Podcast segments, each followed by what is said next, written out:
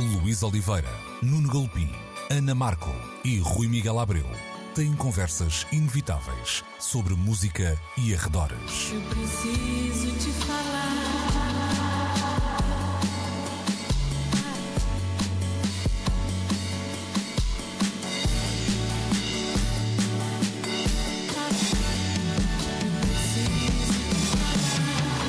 Agora na Antena 3. Precisamos de falar. Muito bom dia e sejam bem-vindos a mais uma edição de Precisamos de Falar, como sempre aos domingos, entre as 11 e o meio-dia na Antena 3. Na passada semana, pouco depois de terminarmos o nosso programa, acabou por hum, nos chegar a notícia da morte de hum, Ryuichi Sakamoto. Não é propriamente uh, uma notícia que não estivéssemos à espera, aliás, ele foi uh, destaque algumas vezes nas últimas, uh, nos últimos meses do nosso hum, programa e não é certamente também a maneira mais simpática ou mais feliz de começarmos o nosso programa de hoje, mas acho que não há outra, outra forma de o iniciarmos. Vou começar um, por ti, Rui, desta vez, quer dizer, não, não, não, se esperam outras coisas nestes momentos, mas um, a aclamação foi total da, da, das redes às publicações uh, mais uh, convencionais, surgiram logo nomes uh, replicados como uh, gênio, esteta, um artista total, etc. Como é que tu olhas para este legado de, de Sakamoto, ele que uh, lá, tocou em tantas áreas e aqui o tocou não, não é uh, um descuido de linguagem? Sim, sabes que hum, muitas vezes quando estes infelizes momentos ocorrem, hum, há uma palavra que usamos com frequência por aqui, que, que é a ideia da geografia, não é? O elogio, hum, como se as pessoas se tornassem melhores por morrerem, não é? Ou, ou, se descartassem do lado do lastro menos positivo das suas personalidades, das suas obras, e apenas concentrassem aquilo que está mais carregado de luz, vá lá. Mas no caso de, de Sakamoto, é, é, eu acho que é justo pensar-se nele como uma, uma figura que não poderia gerar outro tipo de reações que não fosse essa aclamação um, generalizada e, e, e, que eu acho que é perfeitamente justa. Olhemos para a obra do senhor. Um, ele, ele nunca facilitou no sentido de era alguém com uma visão muito própria, muito definida, muito sólida daquilo que eh, ele entendia ser a arte e a música em particular.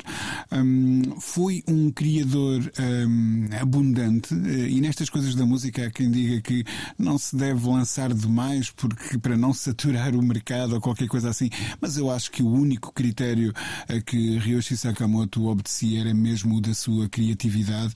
Lançou dezenas de discos em nome próprio, lançou eh, quase meia centena de bandas sonoras, muitos discos ao vivo, um, fez parte de uma das mais influentes bandas da história da música eletrónica.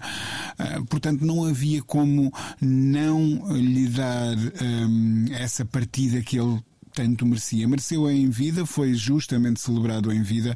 Um, depois de anunciado o seu desaparecimento, a coisa não podia ter acontecido de outra maneira, digo eu.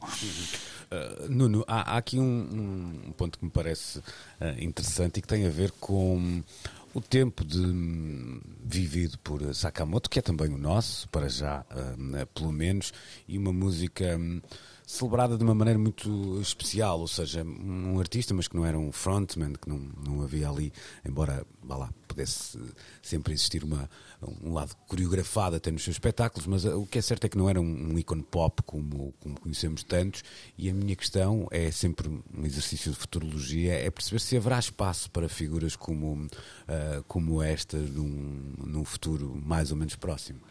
Ele talvez não fosse um ícone pop como um Prince ou uma Madonna, mas à sua maneira ele foi uma popstar de dimensão internacional e com uma carreira que de facto caminhou por muitos espaços, da música para cinema e da música experimental ao talhar de uma ideia do que viria a ser a pop eletrónica nos 80 é algo que ele começa a fazer ainda nos 70 a solo e em simultâneo com a Yellow Magic Orchestra, explorou também relações da etnomusicologia com as formas da canção pop, mas ele tem um percurso pop e até duetos, não só com o David Sylvian, mas com o Iggy Pop ou o Thomas Dolby, que, sobretudo no Japão, dele fizeram um rosto de grande e enorme mesmo popularidade E apesar de tudo, sem o tal estatuto que eu dizia há pouco, de uma Madonna ou de um Prince, ele não deixou de, entre nós, ter uma figura reconhecida.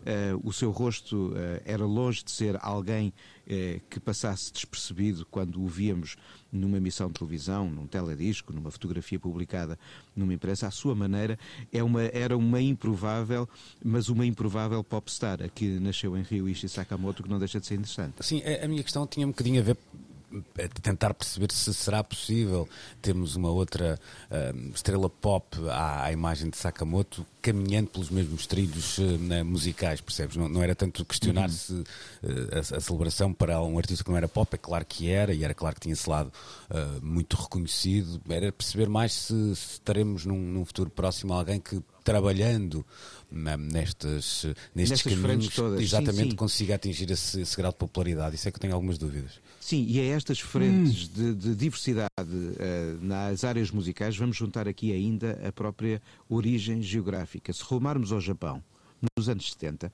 nós contávamos pelos dedos, e se calhar sem dedos nenhums, o número de artistas que almejassem conquistar uma carreira uh, de expressão internacional. O Dama Suzuki falo através do Scan na Alemanha. Não é uma carreira necessariamente japonesa, não é? Ou seja, uh, o que temos no, no, no Rio Sakamoto é alguém que consegue antes de todos os outros mais, transcender uma, uma, uma geografia distante, não habituada a parcerias e a presença visível à escala global e conseguiu com esta multiplicidade de, de trabalhos em tantas áreas, uh, uh, conseguiu almejar de facto essa visibilidade. Uh, hoje o contexto geográfico e a forma de lidarmos com ele mudou completamente. A internet, primeiro a televisão, uhum. depois sobretudo a internet, disseminou essa ideia da distância. A distância existe se nós ainda começarmos a pensar em dar atenção a artistas que venham de pelotão, eventualmente, mas na Terra a coisa acho que está mais ou menos resolvida.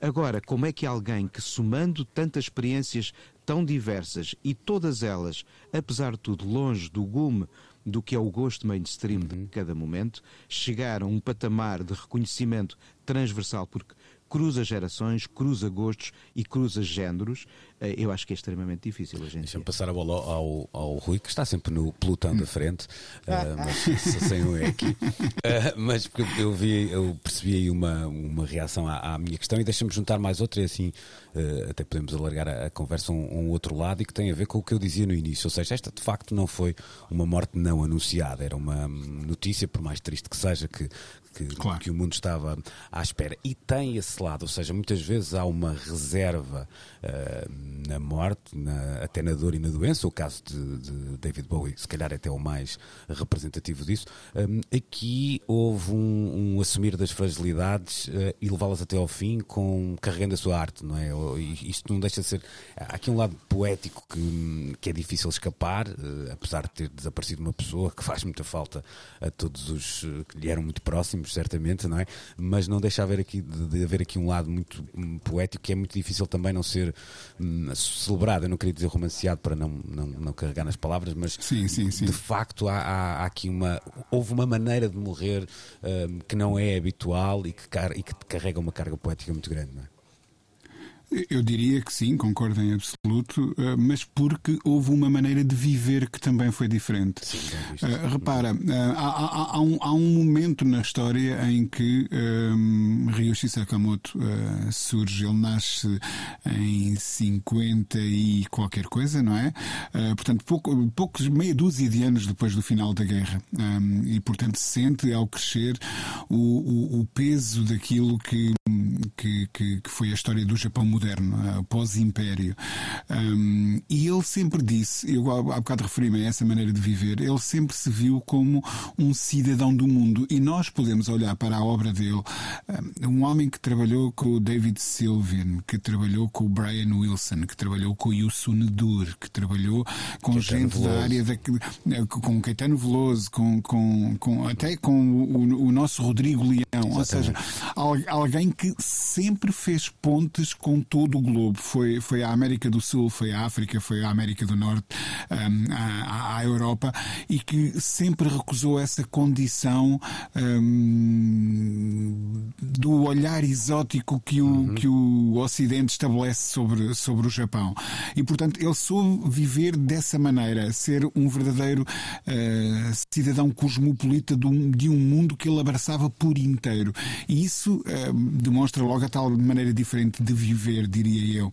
Depois foi alguém que soube ser um, crítico da posição do Japão na Segunda Guerra Mundial e das atrocidades que o Japão também cometeu, sem nunca deixar de reconhecer um, o, o, que o país também sofreu por ter sido bombardeado com duas bombas atómicas, o único país um, a quem isso aconteceu na história.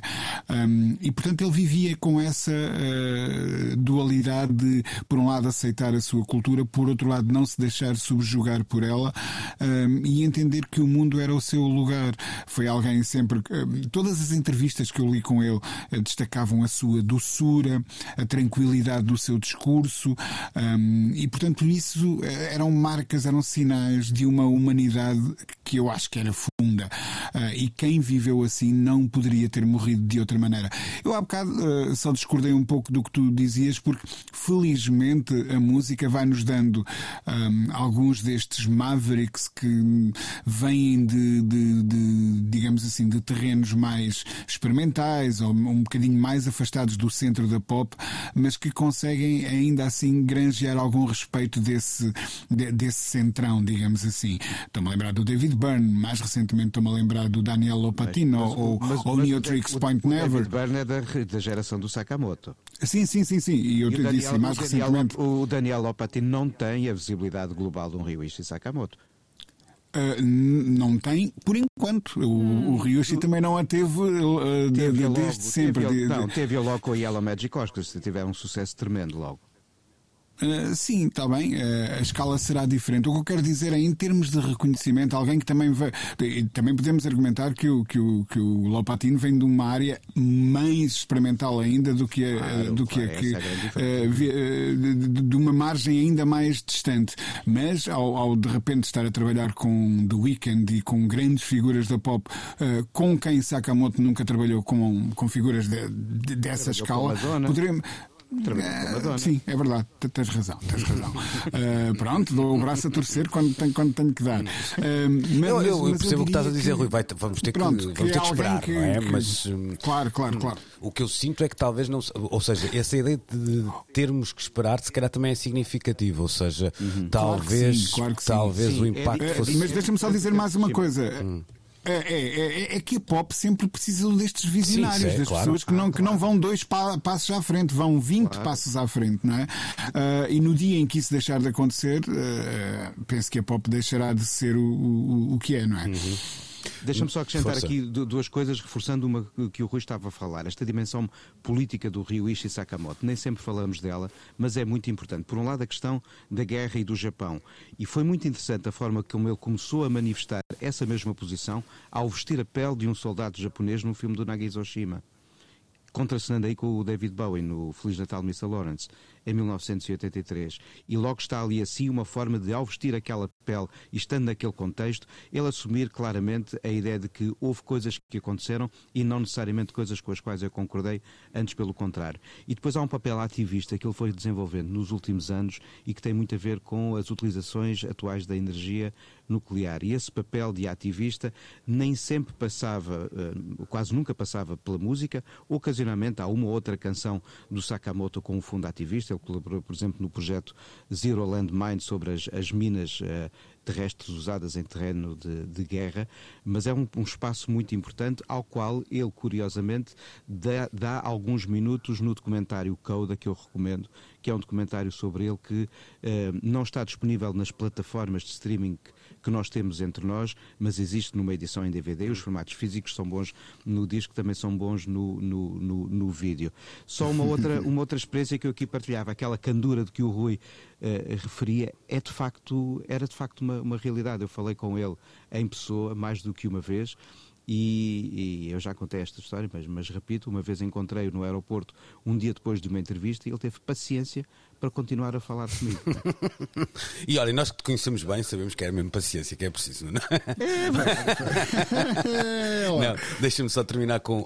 Quer dizer, não, eu vou tentar citar de cor e se calhar vou falar, meter aqui o pé na poça de maneira uh, grave, mas é qualquer coisa como aqueles que por obras valorosas vão lentamente a morte libertando. Não sei se estou aqui a pôr uma palavra mais ou outra. Uh, no, no, no, poema de Camões é assim que a ideia de imortalidade nos, nos surge. E no caso de, de Sakamoto há uma ideia também de muita intemporalidade, ou seja, agora estamos a olhar para ele como uh, aquele que fez um caminho a partir dos anos 70 e que nos marca até as primeiras décadas do século XXI. Um, acho que hum, quando ouvirmos esta obra, eu diria quase em não é em prova, em prova surda, se isso fosse possível, não é? Sem, sem saber o que estávamos a ouvir daqui a uns uh, eh, 50 anos, uh, então provavelmente seria muito difícil um, balizá-la neste, neste arco temporal. Não falo toda, há uma que é obviamente mais, mais datada, mas há muito do trabalho do, um, do Sakamoto que vai ficar, não tenho uh, assim grandes dúvidas. Não sei se concordam comigo, uh, mas pronto, também já, disse, também já disse o que tinha a dizer, portanto agora interessa um pouco se concordam ou não. O Sakamoto semeou, semeou ideias em tantas frentes que eu creio que há muitas descendências que vão continuar a ir beber ali assim ideias. O, ainda há pouco tempo foram reeditados em, em os trabalhos com o Alvanoto e que são trabalhos uhum. interessantíssimos de exploração de, mais experimental. Ao mesmo tempo, o trabalho para cinema muitas vezes não tinha expressão em disco e era sobretudo encontrado por nós quando íamos à sala ver os filmes. Os discos mais antigos, tanto a solo como espero eu agora os da Yellow Magic Orchestra, ao serem reeditados, vão revelar que de facto está aqui um pioneiro a juntar aos Kraftwerk, Telex e outros mais daquela geração. E acho que há muita gente que vai continuar a descobrir pistas para inventar futuros na música do Sakamoto. Sayonara Sakamoto, terminamos assim esta primeira parte do programa de hoje e já a seguir uh, alteramos a expressão já não há bilhetes para afinal ainda há bilhetes.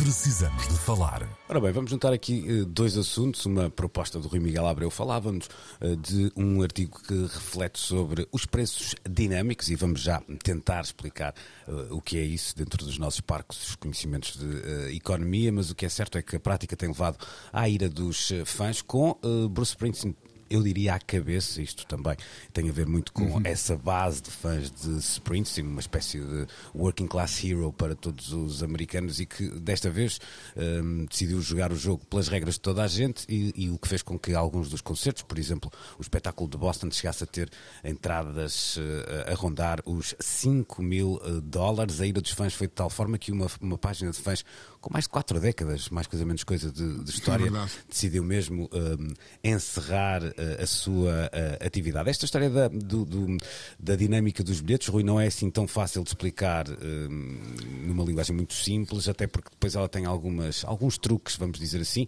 e, e se calhar a notícia que, que nos chegou ontem de um espetáculo em Portugal que tanta se lembra deu e que foi aqui falado precisamente por causa disso, estou a falar dos, uh, dos Coldplay, revela um bocadinho uhum. desse outro lado uh, deste jogo, ou seja, ontem mesmo ficamos a saber que uh, afinal teremos bilhetes para os Coldplay Play a 20 euros, eh, coisa que eh, quando eles foram pela primeira vez postos à venda eh, não acontecia. E afinal parece que também o, o a expressão esgotado já não é já não significa a mesma coisa que significava há uns anos atrás porque se estava esgotado. Não sei onde é que apareceram estes bilhetes mas isso será uma outra conversa. Como é que tu olhas para esta é, esta questão Bem, é fácil, é fácil, é relativamente fácil de, escrever, de, de, de explicar. Se tu uh, alugares um estádio um, e que leva, imagina, 50 mil pessoas lá dentro e decidires fazer um espetáculo para 30 mil, Tu podes meter esses bilhetes à venda, anunciar que estão esgotados e depois anunciar, bem, mas como ainda cabe mais alguém dentro do estádio, eu vou abrir mais uma secção da bilheteira.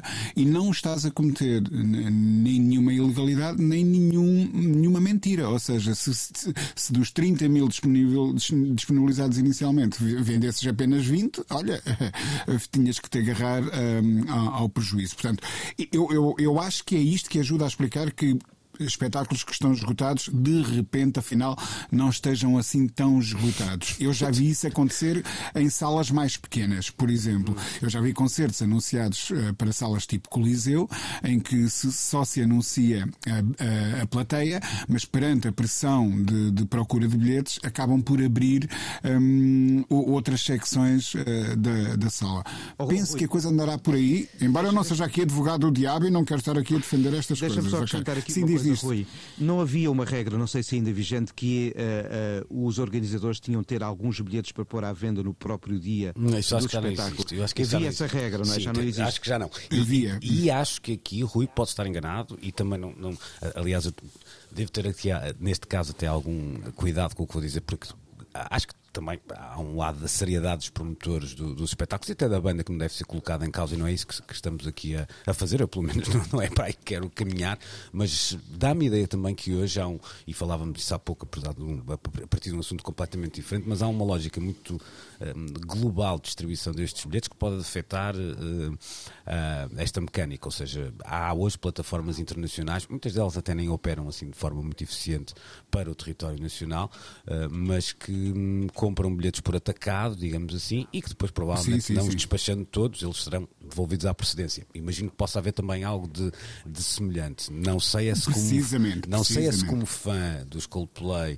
uh, não ficaria chateado se tivesse comprado um bilhete por 50, 60, 70, já não me lembro, e que tivesse mesmo que uma ínfima possibilidade de comprar por 20, eh, e isso vai ligar com uma outra fase da conversa que eu já lá queria chegar, mas adiante, eh, vai em frente. Mas, sim, sim, mas eh, o mercado é exatamente assim. Eu tive uma editora, a dada altura, imagina, mandava imprimir mil CDs, havia um, um, uma cadeia de lojas que me encomendava os mil CDs, eu dizia, ok, o disco esgotou uh, e custa X na loja e passados seis meses recebia uma devolução de um terço de, de, do stock eh, e afinal o disco ainda existia e até ficava disponível mais barato noutras lojas logo depois. Eu penso que aí a lógica poderá também eh, ser essa e tens toda a razão. Em relação à ideia de, do, do, do, preço dinâmico, o, o, que o Bruce Springsteen veio, veio explicar no artigo uh, que eu, uh, cuja leitura eu recomendei, uh, penso que é do Boston Globe, se não, se não me engano. É isso mesmo. Um, um, o, o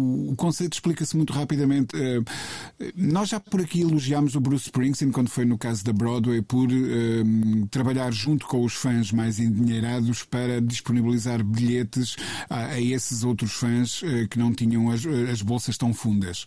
Um, e, e, na altura aplaudimos o gesto. E, e, e, penso que restarão poucas dúvidas de que este é um homem um, do lado certo da força, do lado certo da barricada, digamos assim. mas também deve ser muito frustrante para um, um artista eh, que de repente disponibiliza, sei lá, como bilhete mais caro para, para um determinado espetáculo, um bilhete a 100 ou 150 ou 200 dólares, de repente ler na comunicação social e saber através das plataformas que esses bilhetes de 200 dólares estão a gerar 10 vezes mais uh, o valor no mercado de revenda hum. paralelo um, e que boa parte desse dinheiro acaba por ir parar ao, ao bolso desses revendedores uh, que não estarão sempre do lado mais uh, claro da legalidade, digamos assim, um, em vez de a, a, quem arrisca tudo, que é o artista e o, e o produtor do espetáculo. Portanto, eu desse lado entendo. Um, e o que estes bilhetes dinâmicos partem é de uma ideia muito simples de leilão long. Pronto, quem, quem dá mais? Quem é que pode dar mais? Quem é que está disposto a pagar para estar sentado na primeira fila? Quem é que está disposto a pagar para ir apertar a mão ao artista no final do espetáculo? Quem é que está disposto a pagar por ter acesso a um conjunto, a um pacote de um, merchandising que será exclusivo de quem compra eh, aquele bilhete? Um, e a verdade é que numa superpotência como a América há, há, há bolsas uh, muito fundas. Eu lembro-me de ler uma notícia no, nos anos 90, uh, por volta melhor ainda nos anos 80, por volta da triunfal digressão pós uh, Born in the USA, um, ehm, que as mais importantes um, ehm, colleges americanas, as mais importantes universidades americanas, um, ehm, que têm um sistema que é algo contrário ao nosso, são as universidades com a procura dos melhores alunos, ofereciam como chamariz para trazer alunos para, para, para os seus uh, cursos bilhetes para a digressão do, do Spring Springsteen, que já naquela uhum. altura eram tão procurados um, que poderiam funcionar como uma espécie de um prémio, digamos assim. Portanto, o, o que este um, um, artigo aborda e retrata é o, a possibilidade de estarmos a entrar num, numa nova era da venda de bilhetes, sobretudo para os espetáculos de grandes dimensões. Eles mencionam artistas como o Springsteen, a Beyoncé, a Taylor Swift, etc., cuja procura é alvo de uma tamanha pressão de mercado que a única forma que o artista tem de garantir que boa parte do dinheiro que as pessoas estão de facto dispostas a pagar por alguns dos bilhetes lhes vá parar ao bolso é essa, criando a tal eh, dinâmica, a tal bilheteira dinâmica eh, que responde um, aos, aos fãs que têm mais dinheiro, digamos que assim. Pode até gerar algumas incertezas na, vá lá, na perspectiva de, de receitas geradas numa digressão e que no caso de Springsteen isso não, não aparece citado neste artigo, mas eu já uh, tentei depois até andar à procura, mas olha, confesso que não tive tempo. Mas também já teve o seu uh, ricochete, ou seja, casos houve de bilhetes de Springsteen vendidos a cerca de 5 dólares uh, em sítios onde a procura uh, foi menor e onde um, os primeiros foram vendidos a um valor absurdo pois. e depois os últimos acabaram por ser, não vou dizer oferecidos, mas, mas muito perto disso. Portanto, é, uma, é um é uma ferramenta, à falta de palavra melhor, que eu acho que também precisará de alguma uh, afinação. Interessante o, o Rui falar no, no, desta, deste passado de, de Springsteen, porque se uh, pensássemos precisamente no passado, talvez isto não acontecesse, e o artigo fala nisso, ou seja, tempos houve em que uh, esta cultura rock and roll era dedicada exclusivamente à juventude e partia-se do pressuposto que uh, a juventude andava sempre um bocado agarrada ao papel, portanto não havia cá 5 mil dólares para, para oferecer para coisa nenhuma. Aliás, o artigo faz uma, uma conta que é sempre um bocadinho especulativa, mas é com os dados que tem, não é? Dizer que hoje, por exemplo, para vermos Jimi Hendrix uh, aos preços de, de 69 ou 68, pagaríamos qualquer coisa como 20 e poucos euros, não é? 25 dólares diria 25 euros para, para fazermos aqui uma, uma equiparação que não existe na, nas moedas, mas, mas o nosso auditório percebe. este jogo está a mudar, ou seja, é, é, é, certo também que há aqui artistas mais dirigidos a um público jovem que não fogem desta lógica, não é? Quando temos aqui outros nomes que também entraram nesta lógica da, do preço dinâmico e que não são não tenho exatamente o mesmo público, eu diria dos 8 aos 88, de, de Springsteen, mas de facto há aqui uma mudança nos consumos e nas demografias que, que fez este jogo mudar e muito. E há uma mudança também na forma como uh, a música pode gerar uh, dinheiro. Nos tempos do, do, do, do Hendrix, de facto, os bilhetes podiam ser muito mais baratos mas uma das principais fontes de rendimento dos artistas e de quem com eles trabalhava, e sobretudo também das editoras, estava na venda dos discos e não nos tipos de contratos que hoje em dia prevêem outra forma de exploração do trabalho de, de quem está na música, não é? Por isso, esse, esse, essa ideia também de como os preços dos bilhetes hoje têm de responder a uma ausência de outras formas de capitalização do trabalho é um argumento aqui a ter em conta. Não quer dizer que uh, eu concordo com tudo o que esteja a acontecer, mas estou a tentar explicar o porquê desta nova certo, forma certo. De, de, de, acontecerem as coisas. Agora, não deixe de achar que, apesar de haver um público mais velho que pode aderir a propostas de artistas uh, que não quer dizer que se deem ao luxo, mas que possam praticar preços mais elevados, uh, vale a pena também ter em conta que nem todo o público mais velho tem os mesmos ordenados e que há muita gente que uh, vai ficar a ver navios e não artistas. E Sim. isso deixa muito a pensar. Sim, e, e, eu creio que, quer dizer, é muito difícil depois analisar o impacto de uma coisa destas, porque estamos a falar de uma coisa meramente emocional, não é? Portanto, é muito uhum. difícil.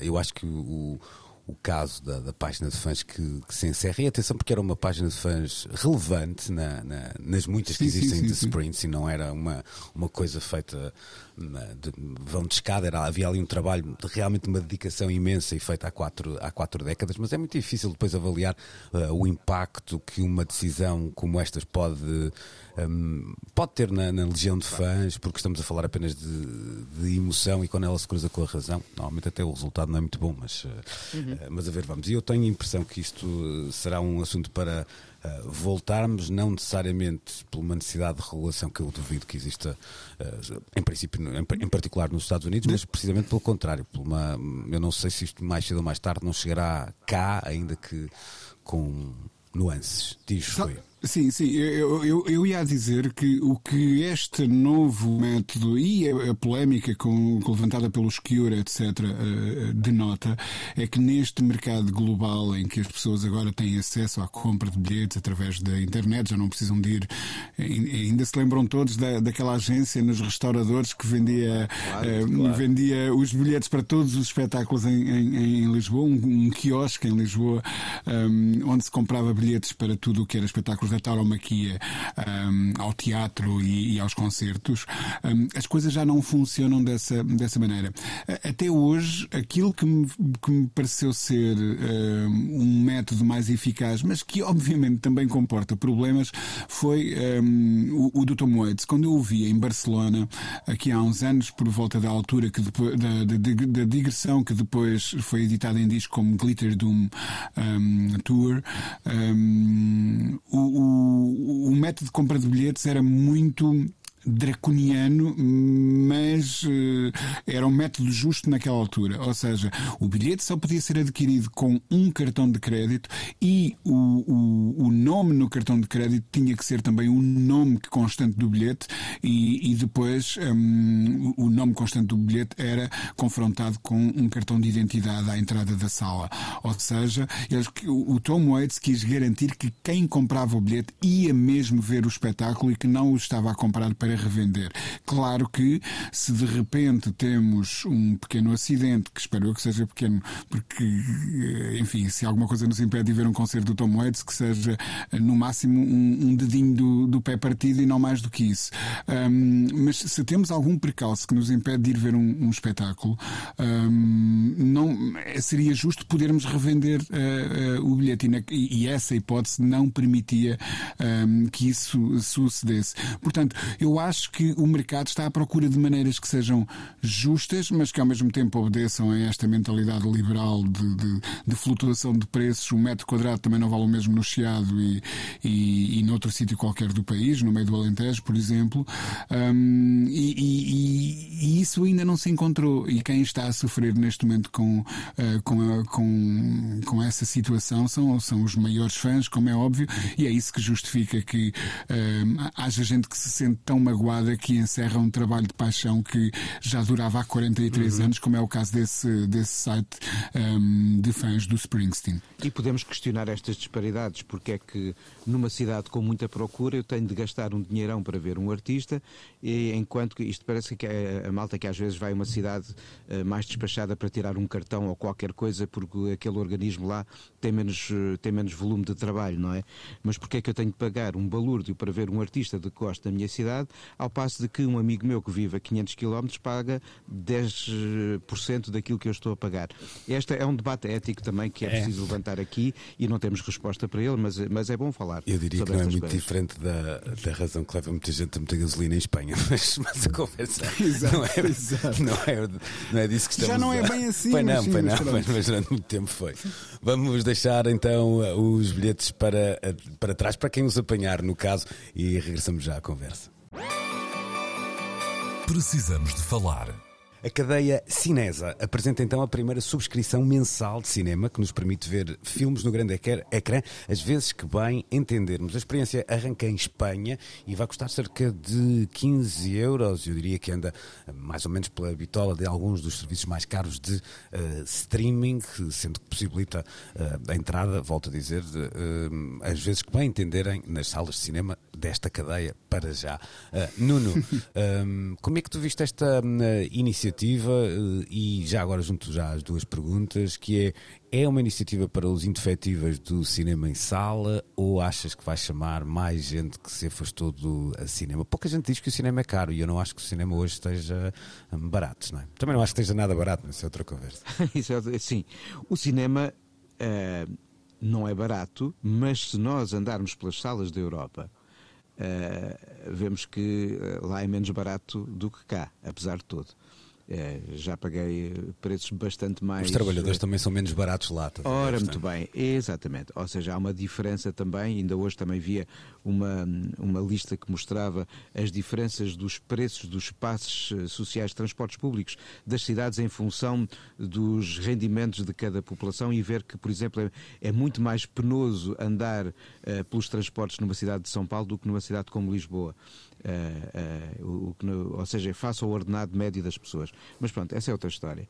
Uh, agora, um, eu acho que aqui é uma tentativa de aproximação de uma forma de pensar os consumos e gastos em, em, audiovisual semelhante à que temos nas plataformas às quais nos habituámos ainda mais, e falámos aqui tanto disso durante a pandemia, do que até face aos antigos cartões que havia, uh, que alguns cinemas chegaram a ter, cartões de fidelização com destaque, com, com alguns. Uh, Uh, preços melhorados aqui ou ali, algumas sessões especiais, ou seja, tu aqui assim passas a ter um comportamento com o teu investimento semelhante ao que tens numa plataforma. É claro que não estás em casa, tens de te deslocar a uma sala, mas mediante um pagamento fixo mensal, consomes o volume de filmes que entenderes, que é já o que estás a fazer em casa quando subscreves uma plataforma de streaming.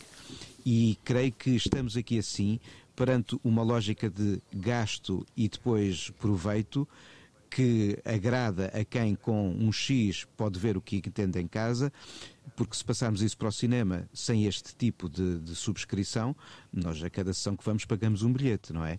E se quisermos ver os filmes todos, pagamos claramente muito mais do que contas, o que uma subscrição permite fazer. Com contas simples, eu diria que à segunda vez que faz ao cinema já vale a pena já a subscrição, não é? Sem dúvida nenhuma. Eu, eu, acho que esta é, nós andamos aqui a discutir há tanto tempo quais é que são uh, políticas ou ações passíveis de devolver públicos às salas de cinema, são as sessões comentadas, são sessões com música ao vivo aqui e ali, é isto ou aquilo outro. Acho que aqui, assim, esta, olhando diretamente para a carteira e para os tipos de consumo, pode vir a ter mais resultado do que muitas das outras sobre as quais já aqui fomos falando ao longo do Portanto, respondendo à questão que eu te coloquei, deixa-me só ah, tentar desculpa, perceber, desculpa. colocando a questão que eu, te, eu colocava... Depende do tipo de sala também, do tipo de programação que essa sala tenha. Mas sentes que pode chegar a mais do que pessoas como o Nuno Galpim, que continuam... Uh... Eu vou ao cinema muito. Sim, sim eu, eu sei, eu sei, muito. eu sei. Eu, eu vou ao cinema muito, vejo duas, hum. três, quatro, cinco sessões por mês. Se de repente uma sala na qual eu confio pelo tipo de programação e que eu sei que que me vai responder a este tipo de filmes que eu, sei, que eu imagino que ali cheguem no prazo das semanas da subscrição, eu se calhar comprava a subscrição em vez de estar a pagar bilhete a bilhete. Isso, isso, ok, mas, mas é para, o, para os Nunes Galopins desta vida que é feito isto ou achas há que pode chegar a mais gente? Há muita gente que vai ao cinema por norma ver o que está a dar no fim de semana ou no dia à noite em que resolve sair com amigos ou com família há ainda hábitos de ida ao cinema. E os hábitos de ida ao cinema encareceram. Uh, ir ao cinema. Uh, neste tipo de, de, modalidade pode comportar também uma refeição e, uma, e uhum. o, o, estacionamento e mais isto e mais aquilo. E estas contas contam. Claro. Estas contas contam. Claro. E esse hábito de deixa cá ver. Há muita gente que vai por impulso ao cinema, chega lá olha para a oferta no multiplex e escolhe, hoje vamos a este, é aquele de que se está a falar.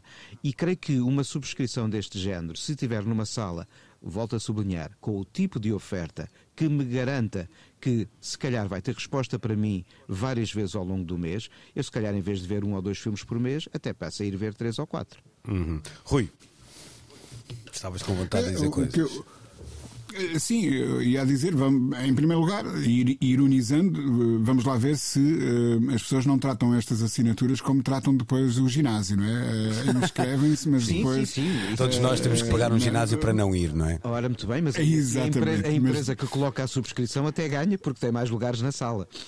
Mas depois, é outra claro coisa, sim, é uma claro questão que, que eu tenho aqui: é como é que isto é em relação aos lugares vazios na sala? Tem sempre lugar? Não, isto, quer dizer, hoje se calhar não haveria problema, porque as salas deve, ser, nem... deve ser mediante os, os lugares disponíveis Ora, em sala, imagino Sim, tem de ser isso. É que eu tenho, por exemplo, não, não, não... eu pago um lugar numa garagem em que eu tenho sempre a garantia de que, mesmo que aquilo esteja cheio, há lugar sempre para o meu carro, por exemplo. Ah, pode, isso, pode... É, isso, É, os camarotes nos estádios de futebol. Sim, Ora, pode bem, obrigar... Eu tenho um camarote para o carro. Sim, pode-te obrigar, por exemplo, a, a, lá, a sinalizar essa vontade de ir ou uma coisa do género. Por acaso o artigo não é, não é explícito em relação a. Pois é, que é omisso em relação a isso, sim, sim. Rui, Mas, mas eu, eu, ia dizer que eu, eu lembro-me, admitidamente, foi apenas uma vez que eu, eu já vi muitos filmes uh, repetidos e tenho uns três ou quatro uh, com quem com que tenho uma, uma relação algo obsessiva, até devo dizer, uh, e, e que não me canso de ver e rever e rever e rever em sala. Um, Lembro-me perfeitamente de, já há uma boa meia dúzia de anos, estrear uh, o Something Wild do Jonathan Demme e eu ver o filme três vezes num dia. Um, eu fui ver a primeira sessão ao final de tarde, uh, o filme bateu de tal maneira que apanhei a sessão da noite e depois apanhei a sessão quando havia ainda nestas uh, cidades civilizadas um, e pré-gentrificadas sessões da meia-noite. Um, fui depois também à sessão da meia-noite e vi o filme três vezes uh, seguidas. Ter-me dado muito jeito ter esse cartãozinho, esse passe uh, e, e, e, entrar uh, nas três sessões sem, sem pagar mais por isso. Na altura não havia, mas também os preços dos bilhetes eram outra coisa, admitidamente. Mas sim, eu acho que é uma iniciativa inteligente que pode aproximar as pessoas das, das salas de cinema e até pode incentivar, porque lá está, tendo o cartão, hum, deixa de ser desculpa aquela coisa de já fui este mês duas vezes ao cinema hum, e se calhar tenho que guardar a terceira para ir já no, no, no, no próximo. Hum, e desta maneira Sim, estas iniciativas, um incentivo. Estas iniciativas, eu lembro-me ali no início do século, pré, muito pré-streaming, não é? Uh, era, não é salvo era mesmo, era segunda-feira que tinha, pelo menos no, nos sítios que frequentava, que tinha os bilhetes mais baratos e era notória a afluência de público quando em comparação com os outros, os outros dias. Eu acho é que entre estes, se calhar 20 anos, duas décadas que me deem esses tempos, também há uma. Lá está, há o aparecimento do streaming em particular, mas há uma erosão até do número de salas e da maneira como estão espalhadas pelo território que fazem com que eu percebo quando me diz que ainda há muita gente que, mas ainda há muita gente, se calhar nas duas principais cidades portuguesas, não porque espalhados pelo país não haja muita gente amante de cinema, mas porque pura e simplesmente já nem salas tem, não é? Isso uh, dificilmente andará para trás, digo eu. Mas eu, eu neste assunto, já, já perceberam, apesar da, da existência do Nuno, sou de facto, uh, não costumo ser, mas aqui sou de facto um bocadinho pessimista em relação à, ao, ao futuro, enquanto, vá lá, enquanto cultura popular do, do, do cinema em sala, mas cá estamos. Eu não quero dizer que seja otimista, eu vejo, como o Rui diz, acho que esta é uma ideia inteligente e eu espero que corra bem. Okay. Mas uh, tenho algum ceticismo, uh, não é em relação à, à, à capacidade uh, do modelo económico ser atrativo, mas é ou das, das pessoas quererem retomar de facto hábitos, porque nós, estou a falar no plural, não é o meu caso, mas desabituámos de ir em massa ao cinema com a pandemia, já retomámos um bocado, mas houve muita gente que, entretanto, se habituou de facto ao conforto, entre aspas, dos consumos nas plataformas. E será que isto basta para romper essa ligação? Não sei. Uhum. E, e, para além disso de, de, tudo isso, a oferta hoje é realmente muito significativa. É? Exatamente. Não é? não... A oferta que tu tens em plataformas de streaming é gigante. Pois. É gigante. E mesmo que não sejam os filmes de que se estão a falar no momento, por exemplo, os Spirits de Inisherin, que estava a disputar Oscars e salas de cinema há uns tempos, já está disponível numa hum. plataforma. Foi preciso esperar umas poucas semaninhas. Os filmes acabam por nos chegar literalmente a casa. E por isso, hum, este, este, volto a sublinhar, entre aspas, conforto é muito forte na, no, no pensar do é. vou retomar este hábito, vou gastar uh, gasolina ou, ou, um bilhete de metro uhum. e vou jantar fora ou jantar em casa, estamos aqui. Lá está, há aqui assim muitas coisas em jogo e esta conquista de, de, de, do espaço de casa como um espaço para fruir do cinema e das séries para o audiovisual de ficção e de documental um, ehm, mudou de facto muito nos últimos 3, 4 anos. É verdade. Não, e já agora deixa-me só dizer aqui uma, uma, uma coisa pequenina e podemos uma vez mais mais uh, ligar isto à, à, à, crise da habitação que estamos a, a, a, atravessar. Se as cidades se estão a esvaziar um, eh, das pessoas um, eh, e se todos nós estamos a lidar com apertos significativos na, na, na carteira, um, estar a viver mais longe do centro e, portanto, mais longe de, das salas de cinema e, e, por exemplo, eu, eu não tenho nenhuma sala de cinema aqui na Ericeira ou sequer em, em Mafra com esta programação regular e, e a que nós assistimos um, na, numa cidade como Lisboa, no Porto ou em Coimbra, vá lá.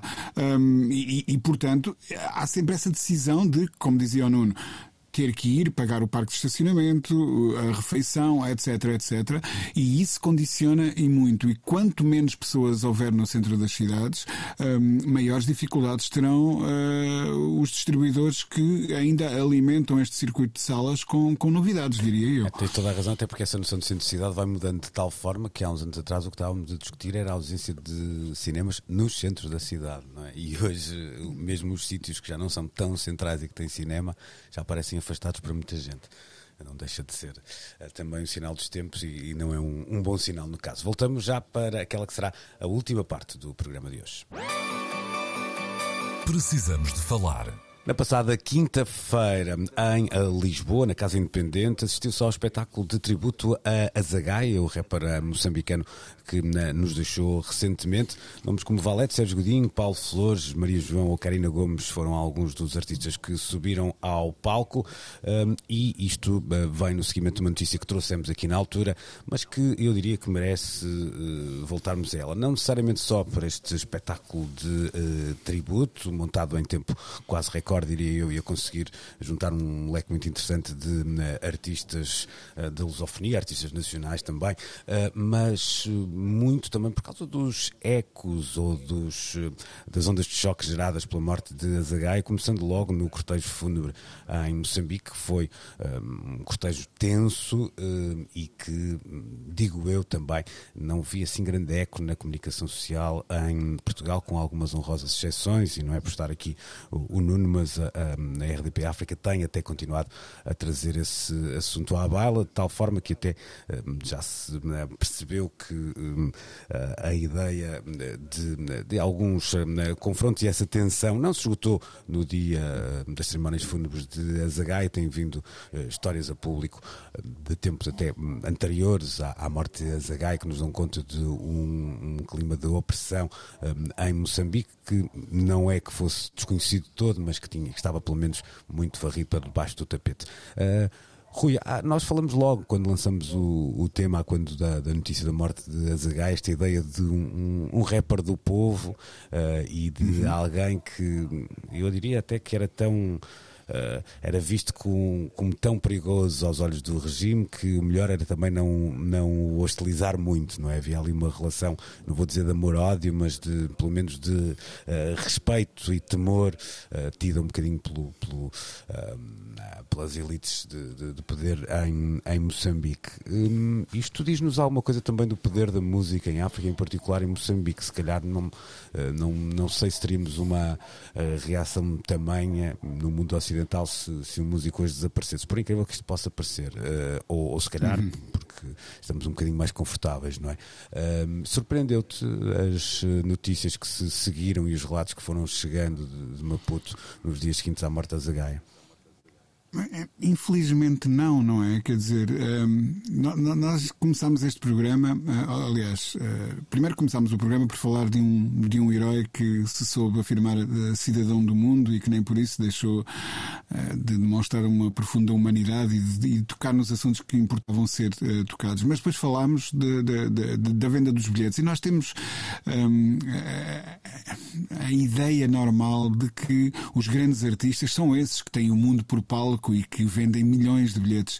Mas não, os, os grandes artistas podem ser aqueles como a Zagaia que estão muito próximos das suas uh, comunidades, ehm, que lhes tomam as dores e que não importam que ehm, essas dores da comunidade ehm, contaminem de forma natural, positiva e construtiva a sua arte. E, e o Azagaia tinha isso. o, o, Milton uh, Gulli escreveu um belíssimo e determinado texto para o Rimas e Batidas na hora da partida do, do, do Azagaia, ele, a outra das pessoas que esteve envolvida na montagem desta uh, homenagem, um, em que puxava exatamente por isso, por ser alguém, o Azagaia é um artista que nunca deixou de ter o ouvido colado à rua, nunca deixou de ter o dedo no pulso um, das pessoas de quem era uma voz efetiva. Um, e, e, talvez isso ajude a explicar que uh, essas dores do povo uh, incomodam sempre quem está no poder. Um, e, e, a música dele, pelos vistos, incomodava o suficiente para inspirar um, essa repressão. Nós, do conforto do nosso privilégio e, de, e, esse privilégio é de estarmos aqui na, na, na Europa, no, num país onde podemos falar sem termos medo de mordaças, ainda vai sendo assim, e ainda bem. Um, esquecemos que não é que esta régua que nós uh, usamos para medir o nosso grau civilizacional não é aplicável em todo o lado, em todos os contextos. Um, e há alguns onde ser artista é realmente difícil, não porque não se obtenham as tais recompensas financeiras de que falávamos há pouco, um, mas porque há tantas barreiras para a expressão que a coisa torna-se de facto muito complicada. E não, não é à toa que um nome como Sérgio Godinho se tenha envolvido claro. nesta vénia. Ele lembra-se bem do tempo em que essa repressão também existia por cá e, portanto, como não homenagear alguém que conviveu praticamente durante toda a sua carreira um, com essas mordaças. É, é, muito importante que se faça. Portanto, respondendo diretamente à tua pergunta, infelizmente não me surpreende, mas também quero acreditar que a arte do, do Azagaia contribuiu para que algo pudesse mudar, quanto mais não fosse as consciências de algumas pessoas e essas sementes são importantes para dar frutos no futuro, acho é, eu. Mesmo que, exato, era isso que eu ia dizer, mesmo que tenhas que usar essa forma verbal para o futuro. Era aí que eu queria chegar e ia pegar precisamente na presença do Sérgio Godinho Nuno, porque porque há, há um, um, um, repertório que fica, um repertório da de, desconstrução do período pós-colonial, essencialmente, que foi vivido por, um, por Azagai, um, um repertório de, de, ainda muita um, reflexão, ou seja, não é uma figura política que, que muitas vezes, com o seu desaparecimento, essa atividade política se, se por mais que possa deixar alguma filiação nos outros, mas se acabando uma figura física se desvanece um pouco. Aqui há um, um um legado imaterial que passa pela música e que todos queremos crer que, que possa ajudar a, a agitar consciências e, e, é bom que continue a haver a gente, gente atenta, mesmo que uh, deste lado, um, cada vez mais, digo eu, porque não, não parece que já falamos tanto disso neste programa, não há, não há hoje hum, razões ou as mesmas razões que tínhamos há tantos anos para que Maputo parece, olha, pareça, como dizias há pouco, Plutão, não é? Olha, hum, é, é, acho que há ainda uh, toda uma história e um legado de uma dimensão mais política da música dos países lusófonos que nos falta conhecer a fundo. Nós que vivemos neste retângulo uh, e com tantos relacionamentos com músicos e, e, discografias e obras que vamos tendo, mas acho que há ainda esferas que se calhar não chegam ao nosso grande público e ao conhecimento de, das pessoas uh, como deviam fazê-lo. E de resto, e não é por estar aqui o Rui, mas ainda bem que ele está aqui, o Rui está precisamente neste momento a trabalhar uma série para a Antena 1, onde ele vai dar a conhecer as histórias da canção nos vários países africanos de expressão lusófona antes do 25 de Abril, porque lá está, há histórias e músicas que convém conhecermos um pouco melhor e é um projeto para estrear muito em breve na Antena 1. Então depois falaremos dele a seu tempo. Estamos de saída na edição de hoje de Precisamos de Falar. Já sabem que podem sempre subscrever o podcast, basta para tal passarem pela RTP Play ou então por antena3.rtp.pt. Fica também hum, a garantia que uh, cá estaremos na próxima semana, se não faltamos na Páscoa, é claro que também não iremos faltar na próxima semana. Bom domingo e uma boa semana para todos. Luís Oliveira, Nuno Galopim, Ana Marco e Rui Miguel Abreu têm conversas inevitáveis sobre música e arredores. Eu preciso te falar.